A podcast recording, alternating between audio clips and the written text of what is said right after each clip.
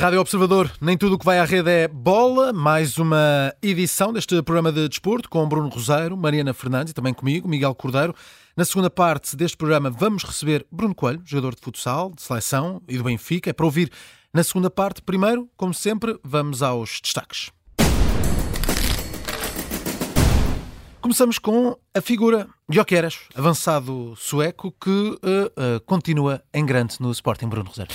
Uh, sim, uh, e mais uma vez um, a mostrar que o caro também pode ser barato, ou seja, hum. uh, sobretudo no Sporting, que é normalmente um clube que tem muitos exemplos de barato que sai caro, neste caso é o caro que sai barato, um, e continua a provar que, sendo um dos maiores investimentos da temporada, é também o melhor jogador do campeonato. Desta vez com o Gil Vicente um, e perante a possibilidade do Sporting poder voltar à liderança isolada, marcou dois golos, teve mais dois golos anulados leva 15 golos e 5 assistências em 17 jogos. Há 10 anos que não havia um jogador do Sporting a chegar tão rápido aos 15 golos, eh, sendo que uh, Freddy Monteiro acabou por ser, sobretudo, essa época em específico, ehm, se calhar sem tanta continuidade de golos, mas ainda assim com, com esse registro. É o segundo melhor marcador ehm, do campeonato, uh, só atrás do Banza. Uh, e diria que, tão ou mais importante do que os golos, uh, Jóqueres está uh, a cumprir a 100% os três uh, pressupostos pelos quais foi contratado. Pressuposto 1, um, um, o Sporting mostrar ao mercado e dar um sinal ao mercado que consegue ter uma posição de força, independentemente de não ter, se calhar, os meios de outros clubes. Ou seja, um, apesar de haver outros jogadores referenciados, e um deles é o Ueda, que eu tive de ir agora ver os números, eh, porque ele acabou por ir para o Feyenoord, ele é japonês, acabou por ir para o Feyenoord e as coisas não estão a correr bem, mas era alternativa ao Jóqueres, mas eh, eh, desde cedo se percebeu que o Sporting em relação ao Coventry um, e às negociações com o Jóqueres um, seria plano A, plano A e plano A, que é uma coisa que nós não estamos muito habituados, ou seja, vai-se baixando um bocadinho Sim. a fasquia até se chegar ao jogador, o Sporting teve esse mérito, foi o plano A, plano A, plano A, uh, custou 20 milhões, pode custar mais 4, uh, eh, foi um, sobretudo um bom investimento, como se percebe agora. Depois um segundo ponto que tem a ver com a metamorfose do jogo do Sporting, ou seja, aquilo que Jóqueres of oferece a Ruben Amorim e ao jogo coletivo do Sporting, um, ehm, transformou a equipa uh, provavelmente naquela que é a melhor versão de Ruben Amorim, ou seja, ele consegue esticar o jogo, um, ele consegue jogar consoante as necessidades da equipa, ele tem uma primeira zona de pressão que é muito importante. Ele, mais uma vez, agora no jogo com o Gil Vicente, acaba o jogo com 23 sprints, ou seja, muitas vezes, até mesmo quando não marca, provoca um desgaste e provoca uma incerteza na defesa contrária que depois acaba por, ser acaba por beneficiar outros uh, companheiros, uh, neste caso, sobretudo o Edwards, que a partir do momento em que passa um bocadinho mais para o meio, quanto ao Gil Vicente, uh, também melhora substancialmente. E depois um terceiro ponto, que é também aqui fundamental, que é um, a necessidade que havia de entregar aos adeptos uma referência, hum. um ídolo. Era isso que o Sporting não tinha. Ou seja, muitas vezes falava-se na questão de o Sporting não ter avançados. Mas além de não ter avançados, não tinha propriamente estas referências, estes ídolos, um, este tipo de jogadores que consegue uh, apaziguar aquela impaciência normal de um resultado que não está a sair porque se sabe que ele está lá. Uh, e há muito tempo que o Sporting não tinha isto, Jóqueres consegue oferecer isto e tudo mais, e há também aqui um pormenor de bastidores que é curioso. O facto de a Suécia não ter sido apurada para o Campeonato da Europa acabou por acalmar, de certa forma, os administradores da SAD porque pensaram que não tinham o risco uh, de Jóqueres poder ser vendido no verão. Agora, uh, tudo aquilo que ele tem feito até aqui está quase a diminuir esse efeito de não ir ao Campeonato da Europa e, portanto, se ele continuar assim, muito provavelmente será alvo de muita cobiça até ao final da época. Bom investimento para o Sporting Guioqueras, eh, já com grandes números neste arranque de temporada. Seguimos para a citação, continuamos a falar de gols. A citação é a seguinte: O gol foi um alívio depois de tudo o que vivi durante o verão. Mariana Fernandes, estamos a falar de João Félix. Claro, não é? Falou-se muito sobre este uh, reencontro de João Félix com o Atlético Madrid, principalmente tendo em conta que ainda pertence ao próprio Atlético Madrid, portanto está apenas uh, emprestado ao Barcelona. E a verdade é que quis o destino, ou neste caso, quis João Félix que o desfecho do jogo fosse mesmo uh, o mais irónico, e foi precisamente a ironia que depois o Barcelona usou nas redes sociais para destacar este golo da vitória do Barcelona que João Félix marcou ainda na primeira parte do jogo contra o Atlético. o presidente do Atlético, Henrique Cerezo, tinha dito que uh, esperava que Félix não festejasse se marcasse, uh, mas eu acho que ele acabou por não conseguir resistir àquele impulso de marcar o golo e saltar para cima do painel publicitário, sendo que uh, eu acho, pelo menos de quem estava a ver o jogo, um, acho que ele se arrepende de imediato. Não necessariamente de ter festejado, até porque depois volta a fazer aquele gesto de encolher os ombros, dá, manda aquele beijinho, digamos, para as bancadas, hum. portanto ele queria claramente, obviamente, deixar a sua marca, mas eu acho que ele se arrepende daquele festejo, daquele festejo de forma imediata. Ele salta muito rápido uh, para o chão, não quis propriamente prolongar aquilo, uh, mas a verdade é que não, não conseguiu resistir ao impulso de forma um bocadinho compreensível e ele próprio depois explica isto com esta, com esta frase, com este desabafo, a ideia de que só mesmo as pessoas mais próximas, só mesmo os amigos, a família, é que tiveram noção daquilo por que passou durante o verão, portanto, não querer ficar no Atlético, saber que não tinha hipótese de continuar no Chelsea depois de ter estado lá emprestado, não encontrar destino dentro das Big Five, porque a verdade é que tinha mercado uh, fora uh, das principais ligas, mas queria continuar nas principais ligas, e acabar aqui emprestado ao Barcelona, quase em pacote com João Cancelo, no último dia do mercado, depois de ter andado semanas semanas a treinar à parte e completamente afastado uh, dos trabalhos da equipa de Diego Simeone. Ele tem o futuro completamente em aberto, portanto sabemos que ainda não é certo se vai ficar no Barcelona, se volta ao Atlético de Madrid, se volta ao Atlético de Madrid para ser novamente emprestado uh, e seguir para outras paragens, mas a verdade é que eu acho que espanta aqui alguns fantasmas com este gol e também não me parece que tenha sido por este festejo que tenha criado ainda mais animosidade num Atlético que uh, ou neste caso uma massa adepta do Atlético, na verdade uh, também já não vai muito à bola uh, com João Félix desde há um ano ou um ano e meio, e principalmente depois de tudo o que aconteceu no verão, depois daquelas declarações a dizer que o grande sonho era jogar no Barcelona. Hum. Acho que foi só a machadada final e a ironia, como destacou o Barcelona. E foi grande figura desse encontro entre Barcelona e Atlético Madrid este fim de semana. Passamos para o número, neste caso 53%. Estamos aqui a falar da, do valor com que foi aprovado o relatório de contas do Futebol Clube do Porto, Bruno. Sim, que foi uma noite, uh, diria, de vitórias uh, totais ou parciais. Ou seja, uma vitória total para o Futebol Clube do Porto, ou seja, uh, por um lado, pela maneira como tudo decorreu de uma forma muito mais pacífica, sem ter nada a ver com aquilo que se passara no dia 13 de novembro, e por outro, por, mesmo não tendo aquela enchente que teve no dia 13 de mais de 3 mil pessoas, houve até quem falasse 5 mil, 900 pessoas para votar um relatório de contas no universo Futebol Clube do Porto e nos últimos 40 anos, é uma coisa um, muito uh, inusitada e, portanto, também por aí é importante, e até pela própria participação dos associados um, na Assembleia Geral, durante os discursos. Depois, uma outra vitória total que passou completamente ao lado quase da Assembleia Geral um, e que várias pessoas que estiveram nessa, nessa reunião magna destacaram, que foi Sérgio Conceição, cada vez mais uma figura que, uh, uh, mesmo perante o início de uma pré-campanha eleitoral é o nome que as pessoas não esquecem, porque sabem que foi Sérgio Conceição que resgatou o Futebol Clube do Porto depois do maior jejum uh, sem títulos de, do Futebol Clube do Porto na era Pinta Costa, e depois duas vitórias parciais. Por um lado, para Pinta Costa, pela maneira como ele conseguiu uh, puxar para si a Assembleia Geral na parte final, quando faz uh, o discurso, um, e um, pela maneira como ele, pela primeira vez, uh, decide ir a jogo com Vilas Boas. Uh, ainda há, há, pouco mais de uma semana dizia que não queria fazer nenhum comentário. Uh, nesta altura, parece que Pinta Costa aparece publicamente só para falar contra Vilas Boas, portanto decidiu ir a jogo. E depois, por outro lado, porque conseguiu aprovar as contas e, apesar de tudo, não sendo propriamente a mesma coisa do que um, uma eleição, mas não deixa de ser um, um, triunfo importante. Mas, paralelamente, uma vitória parcial de André Vilas Boas, porque conseguiu encontrar o modo certo daquilo que terá de ser o seu caminho até às eleições. Nunca visar diretamente Pinta Costa, colocar sempre o ónus nas pessoas que estão à volta de Pinta Costa e que eu diria que são o calcanhar daqueles um, a par daquilo que é a situação financeira do Futebol Clube do Porto, que será uh, aliviada nas próximas semanas, com o acordo com a Legend eh, que será eh, anunciado e que será eh, aumentado, além daquilo que já se conhece em termos públicos.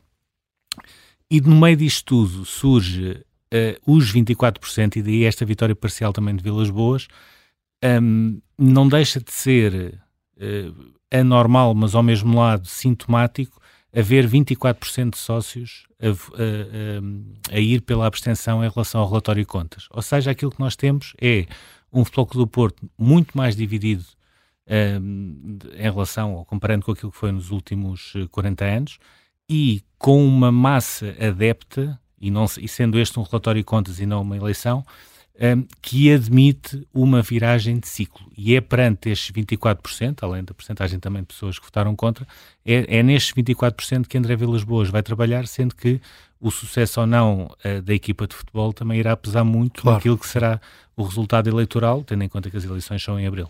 Seguimos para o Marco e falamos de futsal. Portugal volta a contar com duas equipas na Final Four da Liga dos Campeões de Futsal. Vamos falar isto na segunda parte com, o Bruno Coelho também, mas estamos na terceira época consecutiva em que isto acontece. Mariana.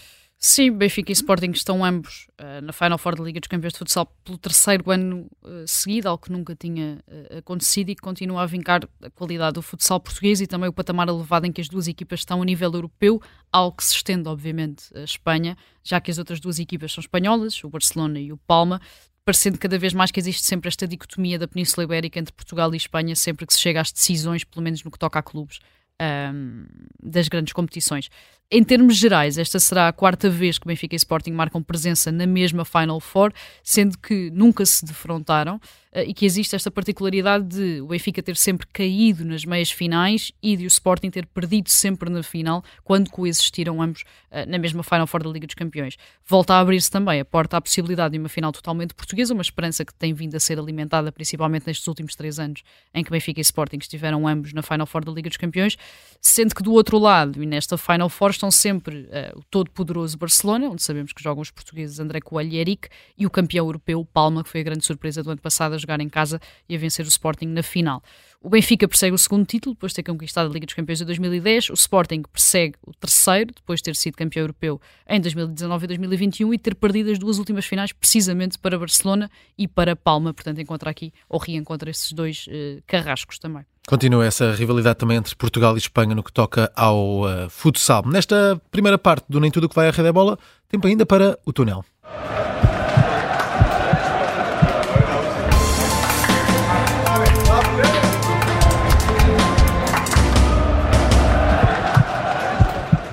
Vamos falar de, do europeu, do europeu de futebol que se realiza no próximo verão. Temos uma pergunta à espera de resposta.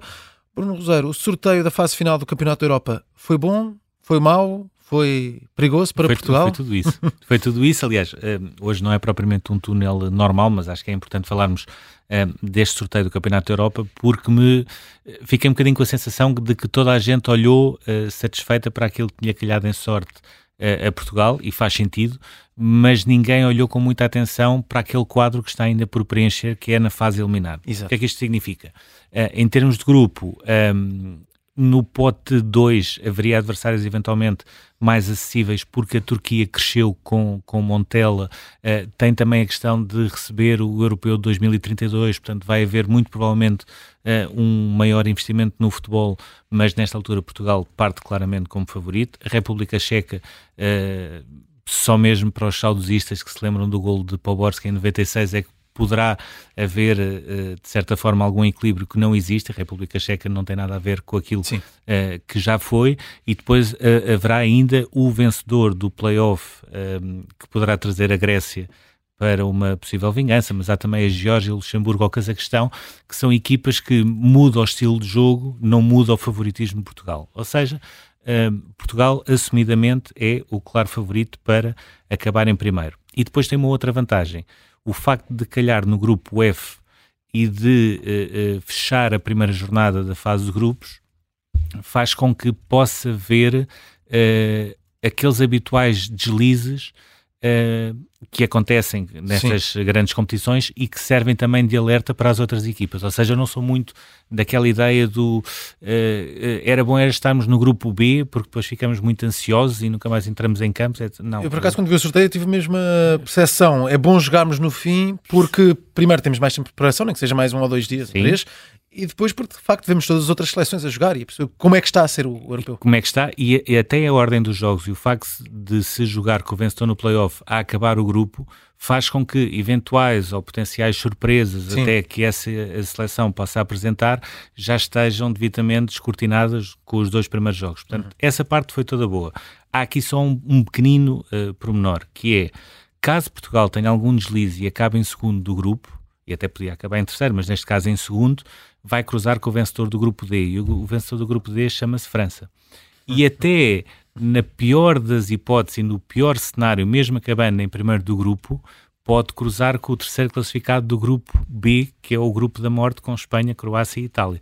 Portanto, essa parte que está ainda por preencher não foi propriamente a melhor uh, para Portugal. E fazendo essa, essa matemática, que é sempre uma coisa uh, engraçada de se fazer, que é quem é que se apura em primeiro, em segundo, em terceiro, a Inglaterra, que não tem propriamente um grupo fácil, porque apanha com Dinamarca, que, que jogou na, meia, na última meia-final do Europeu, Sérvia, que é sempre uma seleção complicada, e Eslovénia.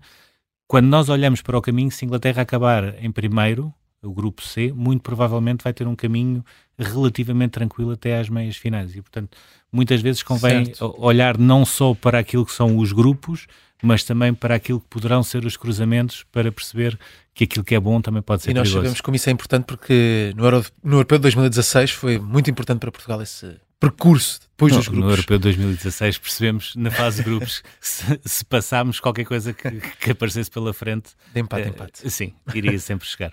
Termina aqui esta primeira parte do Nem Tudo o que vai à rede é bola. Na segunda parte falamos com o jogador de futsal Bruno Coelho.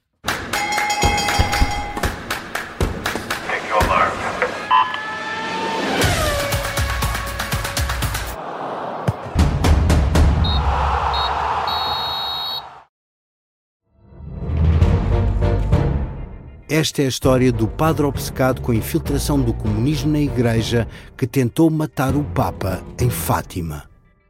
Episódio 4 Beijar o Papa. Saguei, tirei, tirei a faca. Fui, empunhei e mesmo no momento em que.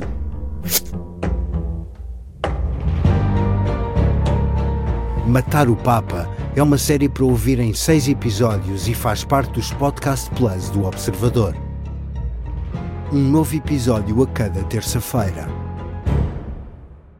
Os assinantes do Observador têm acesso antecipado a todos os episódios desta série, já disponíveis em observador.pt. Os Podcast Plus do Observador têm o apoio da Kia.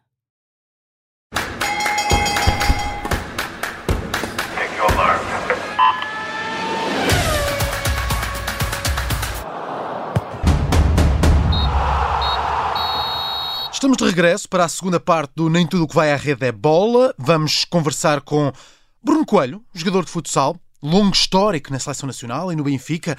Já ganhou praticamente tudo o que há para ganhar. É uma entrevista conduzida pela Mariana Fernandes e pelo Bruno Rosário. Começava por lhe perguntar: um, o Benfica alcançou uh, pela terceira vez consecutiva a Final Four da Liga dos Campeões de Futsal, que foi uma coisa que nunca tinha conseguido na sua história. Uh, Pergunto-lhe qual foi a importância desse feito para o Benfica e para o próprio grupo, até pelo tipo de viagem um, que obrigou a comitiva a fazer até ao Kosovo. Sim, a, a viagem é sempre aquela parte um, que é mais difícil, uh, mas felizmente correu tudo bem, felizmente estávamos preparados um, para a competição. Claro que foi importante e é importante para o clube uh, estar cada vez mais vezes uh, presente na, na, Final Four da Liga dos Campeões. Uh, isso demonstra como temos vindo a crescer. Um, sabemos perfeitamente que os últimos anos, que os últimos anos um, em, re, em, relação a, a títulos não tem sido, não tem sido muito, muito, muito bom, apesar de termos ganho a Taça de Portugal, a Taça da Liga, temos ganho recentemente a, a Super Taça, um, e o clube, o clube, como o Benfica, vive, vive de títulos, vive de ganhar títulos um, e de estar sempre presente nas, nas, nas fases finais das competições. O Benfica começa esta eh, ronda de elite com uma vitória frente ao Dobovec, com aquele golo a 8 segundos do final de um jogo que na segunda parte até parecia estar uh, controlado. Perguntava-lhe como é que a equipa trabalhou desse jogo para o do Kairat, que a partir iria decidir quem seria o apurado para a Final Four da Liga dos Campeões? Uh, sim, uh, foi um jogo, foi um jogo um bocado, um bocado complicado porque eles são mais fortes fisicamente do que, do que nós um, e não entramos tão forte e tão, tão agressivos e intensos na segunda parte. Um, isso derivou ali o empate e equilibramos o jogo. Eles equilibraram o jogo dessa forma um, e felizmente conseguimos, conseguimos arranjar forma de, de, de conseguir aquele golo. Um, a equipa está, está, como eu disse anteriormente, a equipa está melhor preparada para, para este tipo de situações, está mais consistente e acredita mais no, no trabalho que é feito. Um, sabemos perfeitamente os nossos objetivos, sabemos perfeitamente o que queríamos, sabemos perfeitamente, como você disse, que possivelmente o jogo com o Kairat uh, poderia decidir e definir o vencedor do grupo. Um, e assim foi, nós à segunda jornada já já beneficiámos do empate do, do Cristina com o Dobovec e, e ficámos logo apurados para, para a ronda de elite. Um, mas esta equipa está melhor preparada para, para este tipo de situações. No, nos últimos uh, quatro anos, o Benfica tinha jogado três vezes com o Karat, uh, sempre jogos muito equilibrados, decididos pela margem mínima, pelo prolongamento. Uh, o Karat também é um potencial um, e crónico uh, candidato a ir à Final Four da Liga dos Campeões. Pergunto, um, neste caso em específico, o que é que fez a diferença, uh, tendo em conta que é sempre um jogo também decidido pelos detalhes?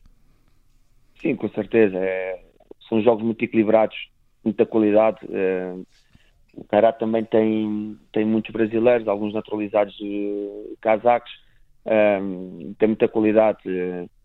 já ganhou a Liga dos Campeões também e e tem sido, tem sido o crescimento, o nosso crescimento enquanto equipa tem, tem sido bastante, bastante notório.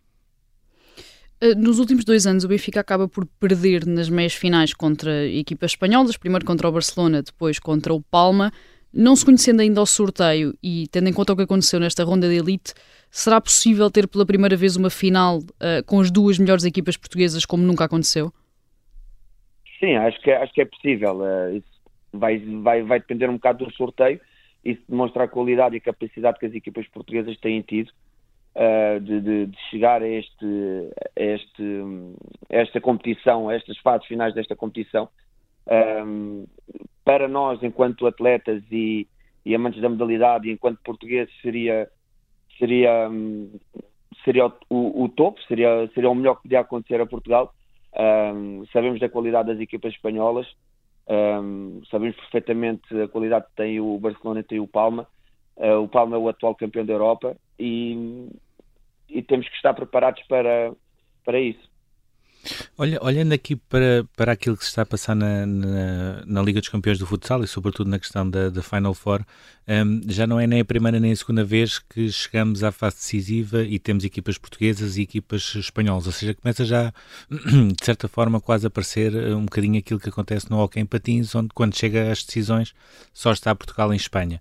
Um, isto em contraponto com um crescimento de muitas seleções europeias que tinham pouca tradição no futsal, mas que agora começam a ser mais competitivas.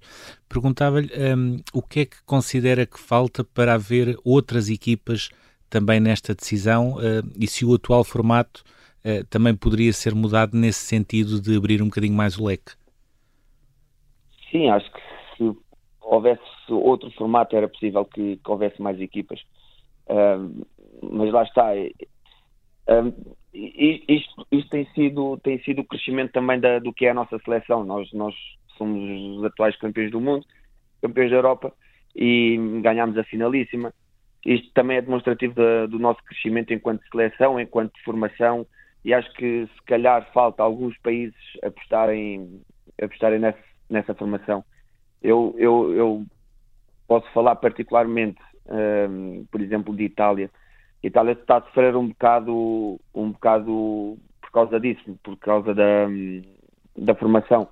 Um, eu, como estive em Itália, um, a formação não é tão forte como é, por exemplo, em Portugal em que hoje já conseguimos fazer estágios de seleções de, de sub-13. Isto para, para os miúdos, para os mais novos, é muito importante, porque depois quem ganha com isto será, será a seleção principal, porque chegam aos, aos séniores, chegam à, à equipa principal uh, melhor preparados. E se calhar, se calhar há países que, que, que não apostam tanto nesse sentido e, e sofrem um bocado, um bocado, um bocado sobre isso. A Liga Portuguesa também está a acompanhar esse crescimento, ou seja, sendo que estamos a caminhar uh, para um futuro onde daqui a uns anos, se calhar num futuro mais a médio e longo prazo, não existe tanto ou tão, de forma tão vincada esta dualidade Benfica-Sporting na luta por títulos? Sim, e, e, e, é como eu, como eu digo muitas vezes, isto é, isto é bom para a modalidade, o Braga, o Braga está-se a reforçar bem também, está-se está a preparar muito bem também, tem ótimos jogadores portugueses e, e estrangeiros, uh, e tem feito e tem feito excelentes campanhas. O, o ano passado foi até à meia final do campeonato. Um, este ano, este ano um, se não me engano, só empatou com o Sporting e perdeu agora com o Caxinas. Tem feito um campeonato muito bom também. Um, e é bom para a nossa modalidade. As outras equipas também estão, estão bem preparadas, estão cada vez mais e melhor preparadas para, para as adversidades. Um, não sei se a redução de equipas no, na Liga é benéfico, uh, torna, a, torna a Liga se calhar mais competitiva um, e acho que estamos num crescimento que é notório para todos. Eh, olhando agora para aquilo que tem sido a época do Benfica até o momento, começou com uma vitória na Supertaça, depois houve aquelas duas derrotas no campeonato eh, com Caxinas e Sporting. Um, vemos também aqui uma série de resultados que acabam por ser surpreendentes, ou seja, o Benfica eh, tão depressa consegue goleadas eh, como conseguiu, por exemplo, com, com o Belenense ou com o Candoso, mas ao mesmo tempo tem jogos, se calhar, teoricamente mais fáceis, mas que terminam pela margem mínima, como aconteceu com o Ferreira do Zeza. Perguntava-lhe que análise é que se pode fazer à temporada do Benfica até ao momento. É como lhe digo, a, hum, a equipa está melhor preparada, está mais, mais consistente. Isso, esses resultados uh, demonstraram alguma inconsistência da nossa parte, um, mas temos vindo a crescer, a trabalhar sobre isso e, e, acho que os últimos jogos, incluindo Liga dos Campeões, Main Round e agora a Ronda de Elite, que se não me engano, não lhe quero estar a mentir, acho que são os últimos 10 jogos, incluindo Main Round, Ronda de Elite e, e os últimos jogos de, de, da Liga Placar, uh, têm sido demonstrativos. Uh, se formos analisar bem um, e formos analisar tudo, um, marcamos mais golos, sofremos menos golos, uh, temos mais vitórias consecutivas, se não me engano temos 10 ou 11 vitórias consecutivas. Nesta altura são 10, estava aqui a contar rapidamente, são 10. São altura. 10, não é? Incluindo com todas as competições, são, são 10 vitórias consecutivas. E isso é, isto demonstra o crescimento da equipa, a maturidade que a equipa uh, está a ter e a consistência. Um, como você disse, que um, por vezes temos um resultado mais dilatado, outro, outros mais, mais equilibrados. Uh, isso, também, isso também quer dizer um bocado do pragmatismo que esta equipa tem e vai tendo ao longo do, do crescimento. Estamos a defender cada vez melhor, somos mais conscientes na defesa, uh, a assegurar o resultado. claro que, que, nem sempre é possível ganhar por muitos, nós, queremos, nós queremos é a vitória, queremos ganhar, sabemos bem os nossos objetivos, sabemos bem para o que estamos e para o que vamos, uh, isso é que é o mais importante. Na época passada, o Benfica acaba por uh, vencer o Sporting na taça da Liga, também na taça de Portugal e por quebrar aquela que estava a ser uma hegemonia sem precedentes do Sporting, ao nível da modalidade e também uh, contra o Benfica nas principais decisões. Qual é que foi a importância de quebrar essa hegemonia, ou seja, de vencer o Sporting nas duas competições e de conseguir finalmente chegar onde não tinham chegado durante tanto tempo? Sim, foi como como eu disse no início. Um, foi muito tempo, se eu não me engano, foi, foi, foram três anos sem, sem ganhar um título e, e havia esse, esse problema de, de não ganhar ao Sporting. Um, eu acho que, que nos preocupámos tanto em, em ganhar ao Sporting que nos esquecemos, se calhar, um bocado de fazer o, essencial e o que é importante, que é competir, que é jogar, um, que é fazer aquilo que nós mais gostamos. Um, e isso foi, e nós, nós isso fomos conseguindo ultrapassar. Uh, claro que, que, que, quando não se ganha durante muito tempo a uma equipa, parece um fantasma, e, e, quando as coisas correm menos bem no jogo, parece que, que, que, isso dá a volta à cabeça, mas tivemos de trabalhar nesse sentido uh, e emocionalmente uh, conseguimos, conseguimos ser mais fortes e felizmente como você disse, ganhámos a taça da Liga e a taça de, de Portugal e conseguimos, conseguimos dar a volta a isso. Olhando agora aqui um bocadinho também para o, o trajeto do, do, Bruno, fez eh, nove anos no Benfica, que eh, por coincidência começaram eh, na temporada seguinte à conquista da, da, Liga dos Campeões por parte do Benfica em 2010, mas depois decide pela primeira vez arriscar uma experiência no estrangeiro, primeiro no ACCS de França, depois no Nápoles de Itália. Perguntava-lhe como é que foi essa realidade lá fora, depois de tantos anos da, na nossa Liga Portuguesa, um, e porque é que decidiu depois eh, voltar ao Benfica? Não foi fácil, não foi, não foi nada fácil, porque eu sou uma pessoa que gosto muito da minha zona de conforto, de contar com aquilo que, que, que é certo. Um, mas enquanto pessoa e enquanto, enquanto atleta profissional, um, acho que foi o melhor que me aconteceu. Uh, cresci muito, uh, aprendi muito e, e tornou-me tornou mais forte. Uh, a minha experiência, até para ajudar os mais novos hoje, é muito maior e muito melhor. como eu disse, no, no ACCS não foi, não foi fácil, porque também foi em altura de, de, de, de Covid e, e, tinha ido sozinho para a França. Uh, não foi fácil, até por estar longe da família poder viajar menos vezes e, e, não foi fácil. Olhando aqui também um bocadinho para, para a seleção nacional, a verdade é que Portugal consegue ganhar dois europeus, um mundial e a finalíssima de forma uh, consecutiva ao mesmo tempo que ia lançando novos valores na equipa, uh, numa equipa que também já estava bastante uh, consolidada e alguns destes novos valores também vindos da formação do Benfica. O Bruno já falou um bocadinho sobre esta renovação e sobre a questão da formação, mas queria perguntar-lhe como é que vê esta renovação de geração na seleção e qual é que é a chave para que seja feita sem que, na verdade, a seleção perca esta série de vitórias consecutivas. Não, tem sido, tem sido fantástico. Uh, isto é trabalho de, de, da Federação, sem dúvida alguma. Isto é um, um, trabalho excelente que a Federação tem vindo a fazer. Uh, não, não nos podemos esquecer que o Mr. Jorge Brás e a sua equipa técnica está, estão, eu não, não me quero enganar, mas estão na, à frente da seleção desde, desde 2009, 2010, uh, se não me engano. São muitos anos, uh, está tudo muito, muito, muito bem esquematizado, tudo bem trabalhado. A formação tem sido cada vez melhor. Temos tido uma base na seleção principal, uma base em que se mexe pouco, em que, que, que, os jogadores têm sido muito consistentes. Os clubes, os clubes têm ajudado muito a nossa seleção por termos cada vez mais jovens, uh, mais jogadores disponíveis para, para a seleção.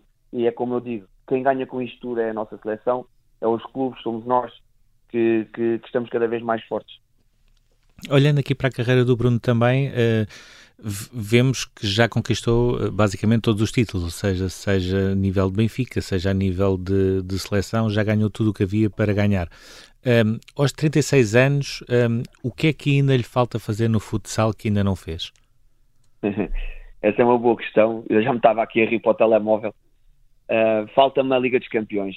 Uh, é, aos 36 anos, acho que que ganhar a Liga dos Campeões seria pelo, pelo Benfica seria acho que para mim, para a minha carreira seria, seria o, a cereja no topo do bolo para além de, de, de, de, ganhar a Liga dos Campeões poder ganhar, ganhá-la no, pronto, no clube que, que eu amo, que eu gosto no clube do meu coração uh, seria fantástico uh, andar muito tempo há muito tempo atrás desta competição, eu e não só, eu e os meus colegas, o Benfica também, uh, que tem, como nós já falámos aqui nesta entrevista, uh, tem ido a várias Final Four e não e não e não consegue ganhar também também anda atrás desta competição há muito tempo.